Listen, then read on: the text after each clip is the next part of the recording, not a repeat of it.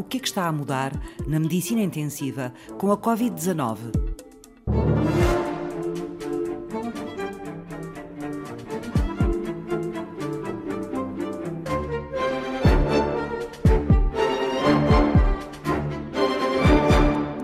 várias áreas da saúde têm papéis diferentes neste desafio. A medicina intensiva não tem a missão de reduzir o RT, de reduzir a transmissão comunitária, etc. Tem esta missão de reduzir a letalidade porque atua na terapêutica, nos cuidados aos casos mais graves. José Artur Paiva é médico intensivista no Centro Hospitalar de São João, presidente do Colégio de Medicina Intensiva da Ordem dos Médicos e faz parte da Comissão de Competência em Emergência Médica, que foi criada durante a crise sanitária pelo Ministério da Saúde. Se me perguntar qual foi a coisa principal que mudou na percepção do cidadão sobre a medicina intensiva, foi, eu diria, a noção da sua indispensabilidade, porque a medicina intensiva é a área hospitalar, a, a, digamos assim, o serviço hospitalar que permite reduzir a letalidade da doença. Eu diria a letalidade das doenças. Há, há um estudo muito,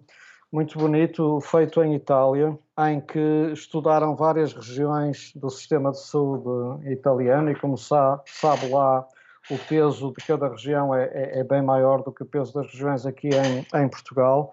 E a taxa de letalidade por Covid era tanto menor quanto melhor o acesso à medicina intensiva. Quando é que a medicina intensiva começa a preparar a aproximação ou o impacto daquilo que viriam a ser os, os, primeiros casos? Fiquei um bocadinho com a ideia de que já havia um trabalho que vinha para aí quê? Desde, desde janeiro, quando se começa a trabalhar esta matéria de uma forma mais sistemática? Aqui no Centro Hospitalar São João, sim, começamos precisamente em janeiro a preparar a, a resposta da medicina intensiva. Ainda havia um pouco essa ideia de que isto aconteceria num tempo relativamente curto, não é? E, portanto, todo o trabalho de planeamento que foi feito na altura, em termos de resposta da medicina intensiva, foi feita nesse sentido. É, na resposta da medicina intensiva e na resposta global do país. Aliás, essa é a explicação para muitas das coisas que estamos a ver hoje em dia. Isto é, penso que muito do que correu bem e do que correu menos bem pode decorrer dessa visão. Acho que sim, que era um bocadinho aquela ideia que isto ia ser uma coisa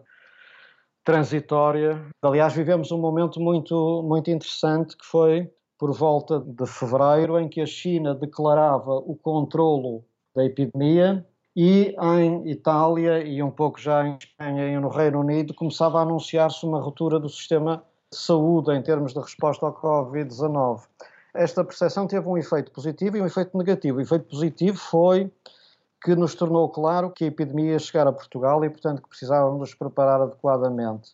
Mas o lado negativo foi porque vinha associado ao controle da epidemia anunciado pela China, fez-nos pensar que isto ia ser uma resposta transitória e motivou muita da tipologia de resposta, porque o que aconteceu com a medicina intensiva foi que se montou uma resposta muito eficaz, que de facto capacitou em termos de número de camas de uma forma muito significativa, mas esta, esta capacitação em número de camas passou pela ocupação de áreas que estavam vazias porque se tinham parado uma série de processos assistenciais que nunca poderiam estar parados muito tempo, nomeadamente as cirurgias programadas, as cirurgias eletivas e, como tal, as áreas de recobro pós-cirúrgico. Portanto, quando houvesse retoma destes processos assistenciais, necessariamente ter-se-ia que desmanchar esta expansão. E o problema da dimensão inicial da medicina intensiva é que ela estava subdotada cronicamente em Portugal. Mas não só ao nível eh, das camas e dos equipamentos, também ao nível humano, não é? E dos recursos humanos. É, é verdade o que diz, sim, e talvez tenha sido das coisas a quem está nesta área há muitos anos mais doeu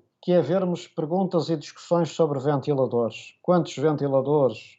Quando é que vem? Eh, uma, uma estrutura de tratamento de medicina intensiva corresponde a um grupo de equipamentos, que, e o ventilador é um deles, apenas um deles, e que só podem funcionar com uma equipa capacitada para usar essa tecnologia avançada. E raramente ouvimos falar de, de pessoas.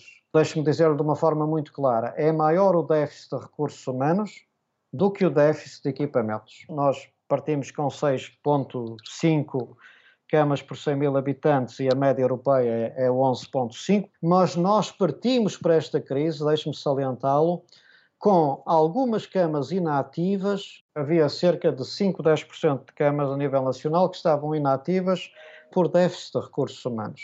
Fomos buscar, eh, nomeadamente, enfermeiros ao bloco operatório e às unidades de recobro pós-cirúrgicos para integrarem as equipas da medicina intensiva, portanto, nunca poderiam ficar a funcionar sozinhos porque não tinham a cultura e o know-how da medicina intensiva, dos cuidados intensivos, mas integravam várias das equipas da medicina intensiva para nos ajudar. Os desafios agudos vão ser cada vez mais frequentes. Eu lembro-lhe que há dois anos foi a vaga de incêndios e de queimados e, e, que há 10 anos foi a gripe A e que se pensarmos o mundo foi o MERS e o SARS-CoV-1 e, e, há até uma endemia de uma doença infecciosa, entre aspas, digamos assim, que é a das bactérias multiresistentes. A, a falta de investimento em saúde foi muito significativa nos, nos últimos sete anos. A recuperação tem sido muito lenta e é uma recuperação muito centralizada, isto é, que promove uma baixa autonomia de cada uma das instituições, nomeadamente das instituições hospitalares. Esta é também uma oportunidade para pensarmos que é mesmo necessário fazer este investimento e, e, muito claramente como o dinheiro não nasce, ou pelo menos nesta fase da história da humanidade não nasce, isso implica priorizar a saúde sobre outras áreas da economia.